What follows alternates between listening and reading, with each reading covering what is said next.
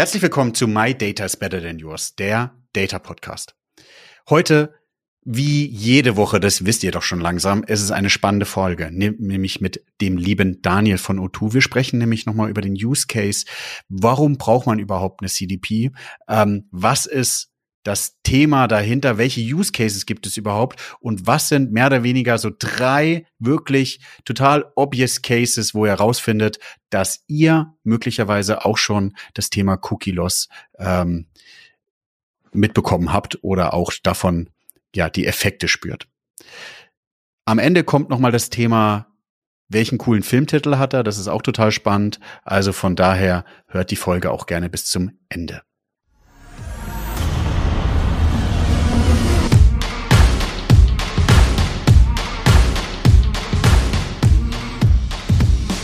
Herzlich willkommen zu My Data is Better Than Yours, der Data Podcast. Schön, dass ihr eingeschalten habt.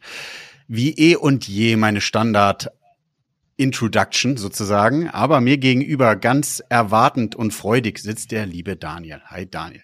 Hallo, grüß dich Jonas. Stell du dich doch einmal ganz kurz vor, ähm, wer du bist, was du machst und ähm, aus welcher Brille du sozusagen Du hast kannst zwar keine Brille auf, aber aus welcher Brille du sprichst. Das ist ganz spannend. Mhm, sehr gerne. Ganz kurz zu mir. Ich werde bald 40 Jahre alt, bin verheiratet, habe drei Kinder, drei kleine Kinder und sozusagen nehme eine Rolle als Familienpapa bei der Telefonica Deutschland aktiv als äh, Performance Marketing Manager und leite da entsprechend für die Kernmarke O2 alle Performance Marketing Kanäle. Das schon relativ lange. Ich bin seit über elf Jahren schon dabei tatsächlich mal eingestiegen als Webanalyst damals und das erste Customer Journey Tracking implementiert. Dann aber relativ schnell wieder rüber gewechselt ins Performance Marketing. Das habe ich nämlich schon vorher gemacht bei lastminute.com in meiner vorherigen Rolle. Und äh, zwischenzeitlich dann diverse Themen betreut, also unter anderem im Unternehmenszusammenschluss zwischen der E-Plus-Gruppe und Telefonica, damals die Strategie für den Digitalkanal mitgestaltet, äh, diverse Transformationsprojekte geleitet. Äh, ich habe mal den initialen AdTech-Stack aufgebaut, die erste Attribution eingeführt und wie gesagt aktuell jetzt für die Performance-Marketing-Kanäle verantwortlich. Dort insbesondere für das Thema Programmatic Advertising, Affiliate Marketing, Social Advertising, Newsletter Advertising und die zugehörige Kreation. Und das ist auch dann die Brille, aus der ich sozusagen jetzt auf alle Datenthemen, über die wir heute auch sprechen werden, schaue. Äh, wie kann man es sozusagen nutzbar machen, um bestmögliches Performance-Marketing zu betreiben? Ja, ist eine ganz spannende Brille, die haben wir ja gar nicht so oft, obwohl ich ja so ein bisschen daher gebrandet bin, aber versuche das natürlich so äh, zu gewährleisten, dass es nicht zu biased ist. Das ist natürlich der Marketing-Case, auch mein erstes Buch, Data-Driven Marketing, geht ja darum. Ähm, ich glaube, der initiale Case ist immer Daten fürs Marketing zu nutzen. Deswegen ist total spannend. Ihr gebt ja auch den ein oder anderen Euro aus äh, bei O2 für, für Performance Marketing. Von daher äh, hast du da bestimmt auch äh, coole Use Cases. Ähm, Daniel, lass uns mal gleich ein bisschen tiefer reintauchen. Wo, wo steht ihr denn gerade überhaupt? Weil für die Leute, die vielleicht die Folge noch gar nicht gehört haben, ist nämlich total spannend, das jetzt aus zwei Blickwinkeln zu sehen. Wir haben nämlich mit Steven von O2 zum Thema CDP gesprochen. Was macht O2 da?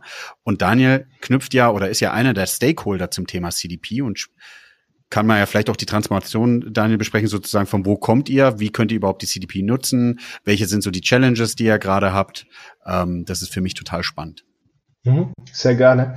Ich würde tatsächlich noch mal einen Schritt zurückgehen wollen und auf die Gesamtbranche so ein bisschen schauen wollen, bevor wir dann in die CDP eintauchen. Ich bin mittlerweile seit 15 Jahren in der Branche und wenn man sich mal anschaut, wie die Branche sich verändert hat, dann kommen wir eigentlich aus einer Zeit, ich nenne es immer so ein bisschen den wilden Westen, ja, also das Eldorado des Online-Marketeers, wo alles möglich war. Der gläserne Nutzer sozusagen. Vor zehn Jahren äh, gab es zusätzlich noch windige Geschäftsmodelle, Post-for-Affiliate-Marketing, wo sich ein paar Branchenvertreter eine goldene Nase mal verdient haben. Man konnte alles durchtracken. Irgendwann sind DMPs entstanden. Der Cookie-Consent war noch lange nicht geboren. Ähm, und jetzt plötzlich wurde die Branche gezwungen, erwachsen zu werden durch äußere Einflüsse. Also einerseits natürlich die DSGVO, auf der anderen Seite auch so ein bisschen den Krieg der amerikanischen Konzerne im Bereich der Browser, also was wird da überhaupt noch gemessen und was nicht, oder was kann noch gemessen werden. Und man könnte schon sagen, dass wir uns in einer Art digitalen Identitätskrise befinden. Ne? Also das, was irgendwie gestern noch möglich war, ist heute nicht mehr möglich. Die perfekte ja. Customer Journey gibt es nicht mehr. Ähm, das hat natürlich Auswirkungen, weil gerade auch auf meinen Job ähm, hat es einen ganz großen Impact, weil wir beispielsweise nicht mehr perfekt die Marketingbudgets attribuieren und allokieren können wir sprechen plötzlich wieder von der Gießkanne und von kontextuellen Targetings in der Mediaausspielung. Das wäre undenkbar gewesen. Also wenn ich dir das vor fünf Jahren erzählt hätte, hättest du mich ausgelacht. Da war das Audience Management ähm, basierend auf einer DMP der letzte heiße Scheiß, ja. So, das, äh, das ist heute etwas, was so in der Form teilweise gar nicht mehr möglich ist. Und das ist für kleine sowie große Konzerne wie uns eine riesen Herausforderung, weil man natürlich jetzt gezwungen ist, zu überlegen, okay, wie kommt man sozusagen aus der Nummer wieder raus? Also wie kann man mhm. Messbarkeit teilweise wiederherstellen? Das ist so eine der, ich nenne es mal, Baustellen, wo wir sehr stark gerade Ressourcen und Zeit investieren und auf der anderen Seite, ähm, wie kann man dort, wo man keine Messbarkeit herstellen kann, dafür sorgen, dass trotzdem eine Attribution beispielsweise wieder funktioniert, dass, ähm, dass die Mediaausspielung auch wieder so funktioniert, wie man sich das vorstellt. Und ähm, das sind eigentlich so die zwei großen Themenblöcke, mit denen wir uns beschäftigen. Da spielt auch die CDP mit rein. Primär geht es aber erstmal darum, im Bereich Cookie-less sozusagen, das ist so die, die Headline, unter der wir das Thema zusammenfassen, die Messbarkeit bestmöglich wiederherzustellen. Daniel, lass uns da mal eintauchen, weil ich bin, ich, ich bin ja großer Analogie-Fan. Toll, dass du sozusagen auch eine Analogie von deiner Seite gebracht hast. Ich finde immer sozusagen die, die, ich mache ja mal meine Sportanalogie, damit keiner merkt, wie unsportlich ich bin. Ähm, sage ich immer zwei Hürden, wie beim Hürdenlauf. Du springst über die erste und wenn du über die erste gesprungen bist und gedacht hast, oh jetzt cool, jetzt ist der, der große Schritt schon getan, dann kommt leider die zweite, nämlich einmal sozusagen die die Datenschutz, die, die, die gerechtliche Seite und dann die Tech-Seite. Total spannend, jetzt Daniel mal einzutauchen. Und ich glaube, dafür brauchen ja ganz viele Leute, alle Advertiser, die ja jetzt mit zuhören, aufgepasst. Was sind denn so die, die Themen, die ihr sagt? Was sind die Maßnahmen, die du ergreifen kannst? Was sind die Trainingsmethoden, wenn wir in der Analogie bleiben, um diese zwei Hürden zu meistern? Ja, absolut. Also vielleicht können wir es nach Themen sortieren. Sehr gerne. Wir lass uns mal mit der, mit der Attribution anfangen. Ne? Also Status quo würde ich sagen, die klassische Multitouch-Attribution ist tot. Natürlich ist sie tot, kann ja gar nicht anders sein, weil ich beispielsweise allein durch den Cookie-Consent nur noch 60 bis 70 Prozent der Datenbasis messen kann. Äh, zusätzlich habe ich noch irgendwie die Browser-Restriktionen durch ITP, ETP und so weiter, was dazu führt, dass ich nochmal einen großen Teil verliere, Unabhängig davon, und das gab es schon immer, wird gerne immer wieder vergessen, äh, konnte ich noch nie alle Impressionen beispielsweise im Digital-Marketing erfassen. Also ja. in den Ökosystemen, die programmatischen Kanäle, da ging es einigermaßen gut. Gehen wir in die Ökosysteme wie beispielsweise Meta rein, äh, war das noch nie wirklich gut möglich, die, die View-Kontakte auch mit in die Datenbasis mit rein zu modellieren. So, das heißt, ich habe eine hochgradig beschädigte Multitouch-Attribution, die ich auch so gesehen nicht wieder komplett herstellen kann. Egal, ja. wie man, wie rum man es versucht, es wird keinen Weg geben, um die 100% wieder herzubekommen. Das heißt, was kann man tun? Wir beschäftigen uns aktuell mit einem, wir haben es ACN genannt, das ist ein Telefonica-Eigenbegriff. Äh, ich erkläre gern mal, was sich dahinter versteckt. Das Attribution Correction Modeler. Was ist das? Das ist sozusagen eine Kombination aus einer Multitouch-Attribution und einem Media Mix Modeling.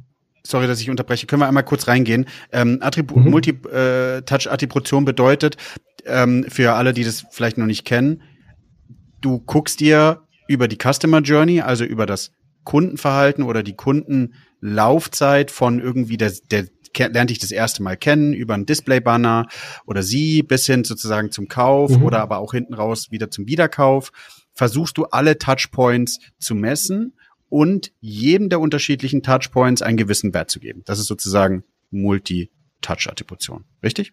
Genau, genau, richtig. Das verbirgt sich dahinter. Das machen wir nicht zum Selbstzweck, sondern am Ende des Tages geht es ja darum, den Wertbeitrag eines Online-Marketing-Kanals zu ermitteln und wegzugehen von ja. einer Last-Touch-Attribution. Das ist ja so das Standardmodell, das in der Branche viele, viele Jahre genutzt wird, das aber komplett überholt ist. Und, ähm, und dementsprechend ist natürlich jetzt die Herausforderung, wenn ich nicht mehr voll messen kann, wie kann ich denn überhaupt einen sauberen Wertbeitrag ermitteln? Ja, also was ist mein Search-Kanal wert und ähm, wie viel Budget kann ich überhaupt guten Gewissens noch dahin allokieren? Gleiches für die anderen Kanäle. Und ja. das ist die große Herausforderung. Und da sind wir jetzt gerade eben dabei, wie gesagt, die, die klassische Attribution, die, die die echten Datenpunkte erfasst, zu kombinieren mit einem Modeling, das, ähm, das auch die Effekte mit rein modelliert, die man eben nicht mehr messen kann. Wie würdet ihr das machen? Also grundsätzlich erstmal gibt es ja auch da zwei Möglichkeiten. Ähm, Make or Buy. Es gibt Anbieter da draußen, die kann man sich einkaufen, die ja. ich nenne es mal eine Plug-and-Play-Lösung anbieten. Das ist nie eine Plug-and-Play-Lösung, weil man immer wahnsinnig viel Implementierungsaufwand hat, um ja. die Datenquellen anzu, anzubinden. Aber hört sich erstmal gut an. Wir setzen es tatsächlich selbst um, weil wir glücklicherweise die Skills im Haus haben, um das selbst lösen zu können. Und wie wir es konkret umsetzen, ist, dass wir die sozusagen Datenpunkte nehmen, die wir im Bereich der, der harten Attribution haben und die kombinieren mit einem Modeling-Ansatz, dass man so üblicherweise aus dem aus dem ähm, aus dem Brand-Bereich auch kennt, wo das sehr stark schon immer genutzt wurde, um mhm. Branding-Effekte zu messen und abzubilden und äh, so das Beste aus beiden Welten rauszuholen. Ne? Aber auf der einen Seite habe ich die Attribution, da kann ich äh, in mein Dashboard reinschauen, sehe für gestern, was, welche attribuierten Order, welche attribuierten CPOs, CPAs ich habe. Auf der anderen Seite brauche ich aber den Korrekturfaktor. Gerade Definitiv. für die Kanäle, die jetzt eben nicht mehr sauber messbar sind. Und das, äh, und deswegen schmeißen wir da das MMM dazu, um, um quasi die, einerseits die, ähm, die Genauigkeit und auch die Kausalität wiederherzustellen. Ja, machen wir auch, ist total spannend. Äh, MMM ist ja Mixed Marketing Modeling. Ähm, meiner Ansicht nach einen sehr wissenschaftlichen Ansatz, total spannend, das ähm, einmal zu beleuchten. Und auch dazu habe ich zwei Vorgehensweise, Daniel, spannend nochmal deine zu sehen, wie du sagst, make or buy. Und ich glaube dadurch, dass es sehr wissenschaftlich ist, bin ich immer auch der großen Meinung, man kann sowas vielleicht auch mit guten Kooperationen, vielleicht mit Unis oder mit mit mit anderen Situ mit anderen Instituten, die sehr ähm, die sehr wissenschaftlich und vielleicht auch die Zeit haben, sich mit dem Thema zu beschäftigen, ähm, weil das schon mal ein Thema ist, was man sehr sehr ähm, fundiert angehen muss, um zu gewährleisten, dass später der der der Algorithmus oder das der Prozess ähm, auch irgendwie einen gewissen Vertrauen im Unternehmen hat. Wie gesagt, wir haben glücklicherweise die Skills, dass wir es selbst umsetzen können. Wir haben jetzt keine Uni-Kooperation oder ähnliches. Wir haben auch mit einigen Anbietern gesprochen. Und es hat durchaus seinen Reiz. Ähm, nur wenn man sich dann die Kostenseite anschaut und auch die Zeitersparnis, die man augenscheinlich hat, die in der Realität ja. wahrscheinlich gar nicht so groß ist, weil die Implementierung, wie gesagt, trotzdem ja da ist. Also der initiale Aufwand, den hast du immer, egal welchen Weg du gehst haben wir uns jetzt für die Lösung entschieden, das selbst umzusetzen. Und da sind wir noch nicht am Ende der Reise, also sind wir, würde ich sagen, auf der Hälfte der Strecke. Erkenntnisgewinn war letztes Jahr, wo wir festgestellt haben, dass die Attribution hochgradig beschädigt ist. Ja, da haben wir uns mal in den Datenpunkten genauer angeschaut, was passiert hier eigentlich gerade. So, und dann haben wir gesehen, wow, irgendwie auf Safari hast du irgendwie nur noch ein Klickketten, die im Durchschnitt einen Tag lang sind. Das ist nicht keine Customer Journey, die du im Telco-Bereich hast. Ja, also Telekommunikation nee. ist ja erstmal ein äh, kein Low-Involvement-Produkt, ganz im Gegenteil. Da beschäftigst du dich mehrere Wochen erstmal damit, ähm, welchen Tarif möchtest du, welches Handset möchtest du dazu. Soll es ein iPhone dieses Mal sein oder vielleicht doch ein Samsung Galaxy, was auch immer. Äh, das heißt, in, in den messbaren Journeys haben wir da eher eine eine Kettenlänge von so 20 bis 30 Tagen. So, und jetzt siehst du plötzlich in deiner Datenbasis, dass ein Browser dabei ist, der nicht mehr messbar ist. Wie kannst du dort attribuieren? Gar nicht mehr. Also es ist schlicht ja. und ergreifend nicht möglich. Sorry, dass ich unterbreche, aber da geht es ja nicht mal um die Third-Party-Cookies, sondern allen anderen muss ja auch bewusst sein, dass auch, dass auch die First-Party-Cookies in einigen Browsern die Laufzeit verändert wurde. Dadurch entsteht nämlich die Situation, dass du auch zwar setzen kannst und punktuell messen, aber nicht die Journey, die du gerade beschreibst. Also du hast eben trotzdem diesen Effekt ja. oder vor allem diesen Effekt. Also tatsächlich sprechen wir hier von einem First-Party-Cookie, zumindest äh, was die Klickketten on-site angeht. Und genau da haben wir das gleiche Problem. Also genau das, was du beschreibst, ja, es ist gar nicht nur der Third-Party-Cookie, sondern der First-Party-Cookie liefert uns in, in, im Safari-Browser keine verlässliche Ketten mehr, die wir zur Analyse heranziehen können. Wenn wir, wenn wir jetzt ein bisschen weitergehen, Daniel, wie, wie, wie zufrieden seid ihr gerade mit der Lösung? Also wie, wie, wie schätzt du ein, ähm, wie seid ihr vielleicht auch im, im Vergleich nicht zum Wettbewerb, sondern zum allgemeinen Markt im Programmatic? Ich denke, dass wir sehr gut aufgestellt sind, weil wir frühzeitig erkannt haben, dass wir handeln müssen.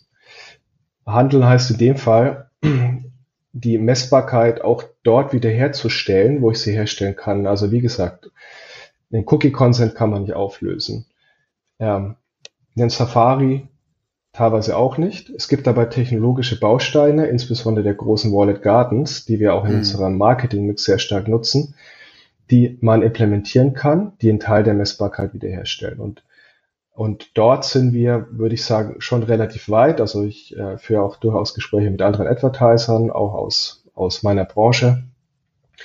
Ähm, gibt auch Unternehmen, die ganz klar sagen, nee, wir nutzen kein, ich nenne jetzt mal ein paar Beispiele für Technologiebausteine, damit es für ja. die Zuhörer auch, auch konkreter wird. Also wir nutzen kein Consent Mode, ja, wir nutzen keine Conversion API von Meta. Das wollen wir nicht, weil, weil, weil ähm, die großen amerikanischen Tech-Players sind ohnehin alle böse, da spielen wir nicht zusätzlich jetzt noch sozusagen Daten drüber. Das, die Haltung kann man vertreten. Das ist so ein bisschen wie vor zehn Jahren, als man der Meinung war, nee, Google Analytics ist auch böse, darf man nicht nutzen. Deswegen haben sich viele Unternehmen damals auch für einen anderen Weg entschieden. Wir sagen halt ganz klar, wir geben so viel Budget, so viel Marketingbudget bei den großen amerikanischen Tech-Playern aus. Es gibt gar keinen anderen Weg, den man gehen kann. Natürlich kann man darauf verzichten, aber da verzichtet man auch auf Messbarkeit und, und in der Konsequenz auch auf eine gute Aussteuerung seines Online-Marketings. So, und wenn man den Weg konsequent weitergeht, muss man genau jene Technologiebausteine umsetzen, die ich jetzt gerade mal anskizziert habe. Und da gibt es sehr viele davon. Ja, wir haben eine Roadmap, die wir, die wir sukzessive abarbeiten ähm, in einem gemeinsamen Team bestehend aus Webanalysten und Performance-Marketing-Managern, die sich, also das haben wir auch Cookie-less Squad sozusagen genannt. Ja, das ist ein Team, das sich ausschließlich um strukturelle Projekte kümmert, um die Messbarkeit wiederherzustellen. Ja, spannend ist mal, ähm, ich finde, also so, wenn wir beide darüber sprechen, ist es doch mehr oder weniger klar. Also für alle ist klar, dass, dass die erste Hürde war ähm, Cookie-Banner, dann DSGVO, man darf nur noch was mit Einwilligung machen, das ist total klar, das macht doch total Sinn. Dann ist die zweite, das, und da ist jetzt spannend, viele diese Tech-Themen, die meisten sehen es noch nicht und sagen, ja, irgendwann werden Third-Party-Cookies gelöscht, aber das ist ja jetzt noch nicht so bei mir und On-Site habe ich ja First-Party-Cookies, dann machen wir auch weniger Stress. Du sagst ja schon bereits eins. Also guck dir mal die Safari-Sachen an. Da siehst du Journey von mehreren Ketten im Vergleich zum Vorjahr auf dieses Jahr nur noch eine Ketten. Haken dran. Ich bin der Meinung, dass du dir auch ähm, die über die Browser hinweg mal die, die New Customer versus die Returning Customer anguckst, wirst du auch feststellen, gleiches Prinzip, du wirst viel mehr New Customer haben, obwohl du gar nicht mehr, oder New Visitor haben oder Visits haben, obwohl sie gar ja. nicht so sind. Ähm, Gibt es noch weitere Themen, die wir sozusagen beschreiben können? Ja, das Thema New Visitor, Returning Visitor sehen wir auch. Also gibt es einen signifikanten Unterschied, wenn man sich das mal in der Zeitleiste vor einem Jahr anschaut versus heute.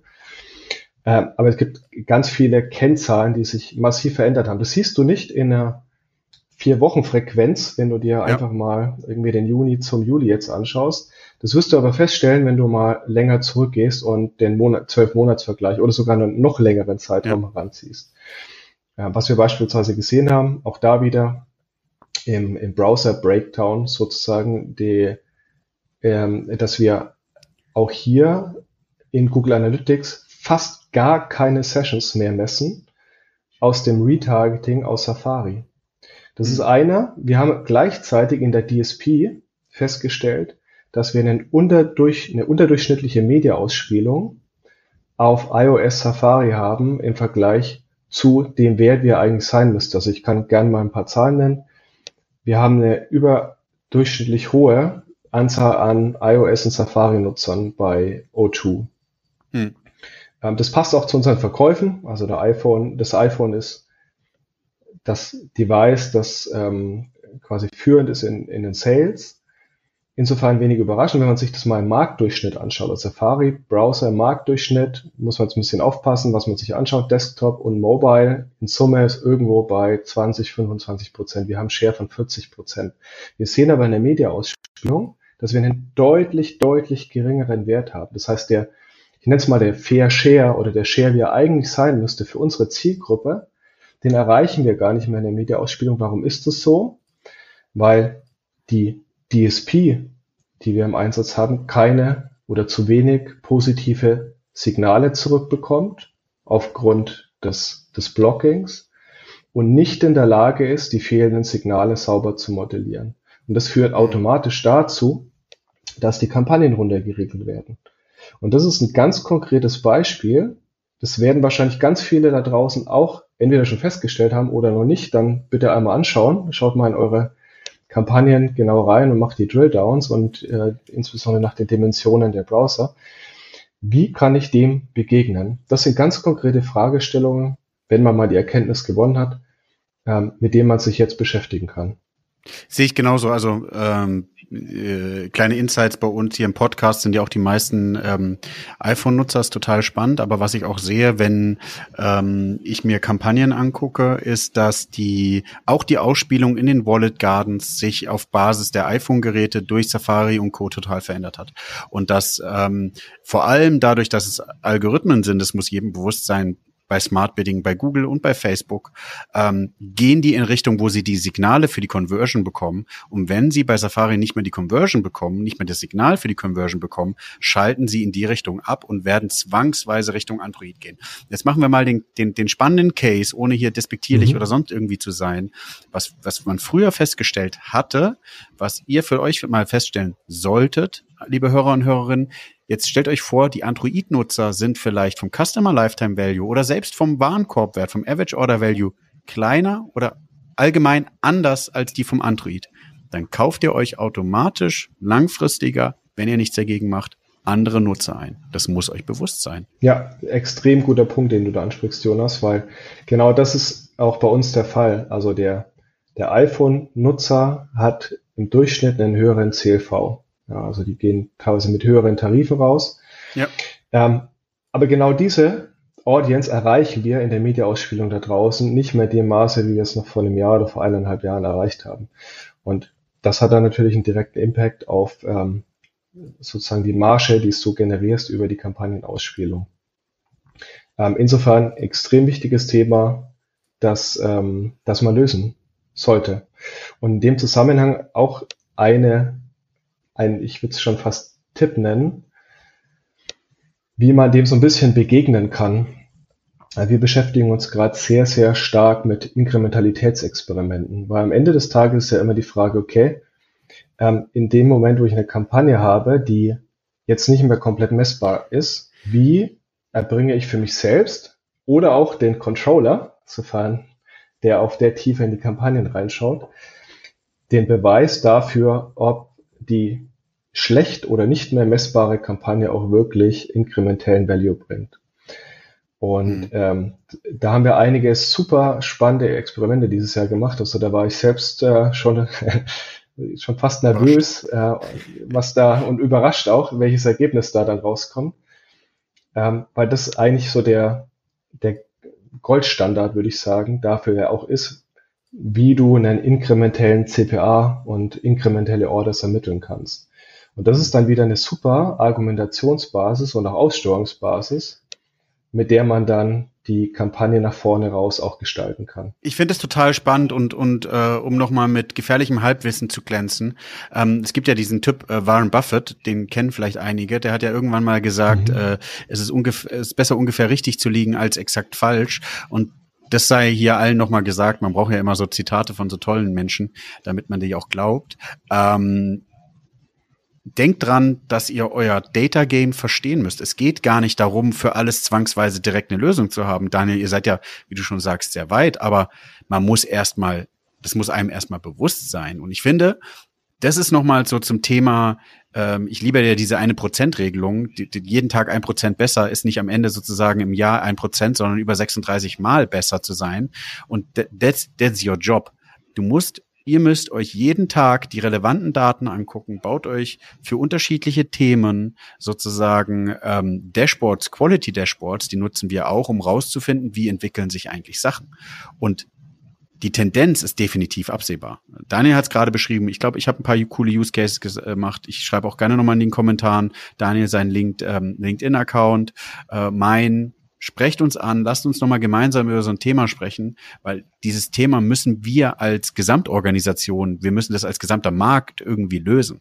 Und wir sollen auf jeden Fall dieses Thema Consent respektieren, aber wir müssen auch auf der anderen Seite, glaube ich, gucken, wie wir, wie wir dem Thema technisch entgegenwirken können. Absolut. Und ganz wichtig, schaut euch die Daten über einen längeren Zeitraum an. Also nicht nur die vier Wochen, sondern wirklich über zwölf Monate, 24 Monate, weil mhm. da sieht man dann wirklich erst teilweise die Trends. Das war ein großes Learning für uns letztes Jahr, weil wir da auch teilweise sehr kurzfristig immer unterwegs waren in der Datenanalyse. Jetzt die großen Veränderungen, die im Markt stattfinden, kann man teilweise erst erkennen, wenn man sehr, sehr lange im Betrachtungszeitraum in den Dashboards wählt. Haben wir noch ein Thema, ähm, was wir sozusagen einmal beleuchten können, wo wir vielleicht noch einen Aha-Effekt äh, machen, Daniel, weil ich finde es total spannend. Also was ist nochmal so ein Thema? Wir haben, glaube ich, so zwölf Minuten noch, äh, zehn Minuten noch, wo wir, so, wo wir so drüber sprechen. Hast du noch so einen Punkt, wo wir sagen können, das können wir mitnehmen? Oder haben wir noch so viele Punkte, dann können wir auch gerne eine zweite Folge machen. Aber ich glaube, was ja nochmal total spannend ist, ist, ähm, den habe ich, den habe ich auch schon mal in einem anderen Case gemacht äh, beim OMR Podcast, so dieses Thema, wenn man nochmal 100 Nutzer auf die Webseite schickt, fliegen beim, beim Consent sozusagen vielleicht 40 Prozent raus, weil nur 60 Ja sagen, dann sind die übrig, von denen fallen ja sozusagen vielleicht auch Leute durch den Adblocker raus, dann haben wir 10 Prozent, dann haben wir sozusagen von, von ähm, 60 nur noch, um einfach zu arbeiten, 55. Von 55 sind wieder Leute vielleicht ähm, im iOS-Universum unterwegs und nutzen auch die Ape, dann fliegen wieder welche Leute raus und dann wird sozusagen, wird's immer mehr ausgesiebt, ja. Also das muss ja einem einmal klar sein. Und äh, Daniel, ihr fangt ja noch viel weiter vorne an, ihr nehmt ja nochmal die Impressions. Ähm, da sieht man eigentlich nochmal, wie viel krasser mehr gesiebt wird. Ja, absolut. Also was ich da empfehlen kann, das haben wir mal gemacht. Das war sehr plakativ, auch für Kollegen, die sich nicht jeden Tag in der Tiefe damit beschäftigen. Wir haben mal so eine Art Zwiebel gemalt und dann genau das abgeschichtet, wie du es gerade beschrieben hast. Also was fällt durch die unterschiedlichen Consents, Browser-Blockings, Ad-Blocker und so weiter, auch den Login, den man ja. teilweise braucht, je nachdem, was man immer mitmachen möchte, was fällt da raus und was bleibt am Ende noch übrig. Und das ist so ein bisschen augenöffnend für viele, die, ähm, die quasi die, die Vielzahl an Themen, die gerade in, in die Daten reinspielen, nicht zusammenkriegen. Und das, ähm, und da sind wir auch sehr schnell, weil du gerade fragtest, also was ist noch ein spannendes Thema. Das ist auch ein ganz wichtiger Aspekt bei der Nutzung der CDP. Also Steven war ja vor einem halben Jahr da. Ich kann ein ja. kurzes Update gerne geben. Ich glaube, das ist ganz spannend, ja. weil wir da schon mittlerweile wieder sehr viele Learnings dazu gewonnen haben. Das Thema Messbarkeit spielt auch bei der CDP eine große Rolle. Ähm, ich würde sogar so weit gehen und das führt dazu, das führt dazu, dass CDPs aus meiner Sicht den wirtschaftlichen Business Case erst noch erfüllen müssen. Das Licht ist sozusagen nicht technologieinhärent, sondern liegt primär daran, dass durch die Messrestriktionen, die es da draußen gibt, auch der CDP massiv betroffen ist. Ähm, wir können es mal kurz durchspielen. Also, warum ist das denn so? Ich glaube, das ist ganz spannend für, für die Zuhörer, die sich Gerne. jetzt vielleicht noch keine CDP implementiert haben. Ich, ich würde mal ganz kurz die zwei wesentlichen Identifikatoren beschreiben, wie man eine CDP implementieren kann. So einerseits gibt es ja die cookie-basierte Methode. Da wäre ich ganz vorsichtig, weil da natürlich auch die Messbarkeit wieder sehr stark wegfällt. Ähm, und da muss man so ein bisschen aufpassen, weil am Ende des Tages, ich meine, wenn man besseres Login-Retargeting mit einer CDP betreibt, ist so ein bisschen so, wie wenn ich mir einen Porsche kaufe, um damit am Samstagmorgen beim Bäcker drei Brötchen zu kaufen. Kann man machen, ist aber vielleicht nicht wirtschaftlich. So, das heißt, die Cookie-basierte Variante, die ist wirklich mit Vorsicht zu genießen, weil was brauche ich da alles, um den Nutzer überhaupt mal dann am Ende in der Media-Ausspielung wiederzufinden? Ich brauche einen Cookie-Consent. Ich brauche ein Login. Ich brauche eine Permission, die es mir erlaubt, die Bestandskundendaten mit genau. Nutzungsdaten genau. zu verschneiden. Und auch ein Login, ja, also die Login-Quote, also ich meine, Amazon hat wahrscheinlich eine gigantisch gute Login-Quote. Jetzt bei uns auf der O2 ist die nicht so gigantisch gut. Warum? Weil es relativ wenige Anreize gibt, für den Nutzer sich einzuloggen. Normalerweise weißt du, was du für deinen Vertrag monatlich bezahlst. Zu Zeiten von AllNet-Flats ähm, variiert der Betrag auch nicht. Das heißt, warum solltest du dich da permanent einloggen?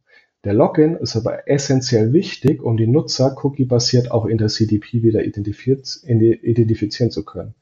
Und wenn du all das zusammennimmst, plus die Tatsache, dass du den Nutzer in der DSP erst nochmal finden musst, das heißt, da ist auch nochmal eine Matching-Quote dahinter. Und nein, die ist nicht bei 100 Prozent, sondern da reden wir eher über 40, 50 Prozent teilweise. Dann äh, bleiben auch da von deiner adressierbaren Bestandskundenbasis teilweise gar nicht mehr so viele übrig. Und das muss man sich mal bewusst machen. Das ist die eine Möglichkeit. Die andere Möglichkeit ist natürlich über Hashed Identifier zu gehen. Ich kann ja mal die E-Mail-Adresse in die Ökosysteme hochspielen ähm, oder eine Telefonnummer. Aber auch da fängt jeder Advertiser erstmal bei Null an. Und darüber muss man sich bewusst sein. Ich kann nicht einfach eine gehashte E-Mail-Adresse zu Google, Meta und Co. hochspielen. Da steht ganz, ganz schnell der Datenschützer also du kannst es schon. du kannst es schon, genau. Das magst du aber nicht lange. So. Ja. Das heißt, wenn man das datenschutzrechtlich konform machen möchte, brauchst du eine Permission. Ich spreche nicht von dem Cookie-Consens, von, sondern von einer harten Permission, die man sich beispielsweise im Login-Bereich erstmal einsammeln muss, in der der Nutzer seine explizite Zustimmung geben muss, dass man seine E-Mail-Adresse in gehashter Form an ein wie auch immer geartetes Ökosystem, LinkedIn, Twitter, Google, äh, Facebook und Co. hochspielt. Und das ist eine riesen Herausforderung, denn warum sollte der Nutzer das tun? Ja, also da sprechen wir plötzlich über ganz andere Dinge, Incentivierungsstrategien ja. beispielsweise, damit der Nutzer auch seine Zustimmung gibt. Und die Kurve, der Hochlauf der Permissions, der ist erstmal sehr ungewiss.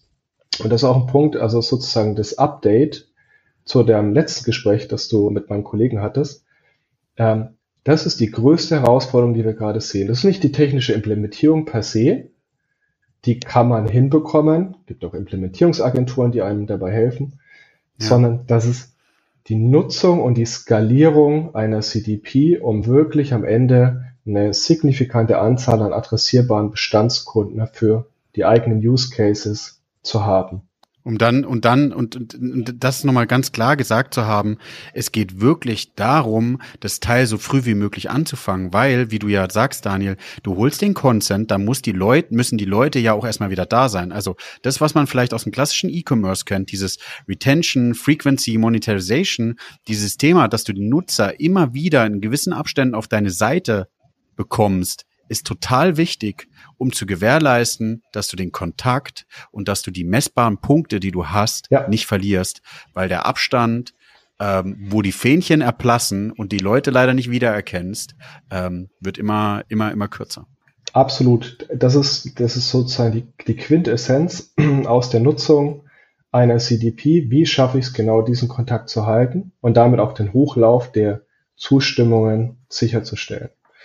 Und ein Satz noch zum Thema CDPs. Ich glaube, was auch ganz wichtig ist, insbesondere für kleinere und mittlere Advertiser, schaut euch an, was wirklich eure Use Cases sind. Ja, also die Multiplikation der Use Cases ergibt sehr schnell eine große Zahl. Am Ende des Tages geht es im Kern aber doch immer um einen ähnlichen Use Case, nämlich ich möchte meine Bestandskunden, die mit verschiedenen Attributen versehen, adressieren, über aktivieren und adressieren über eine CDP.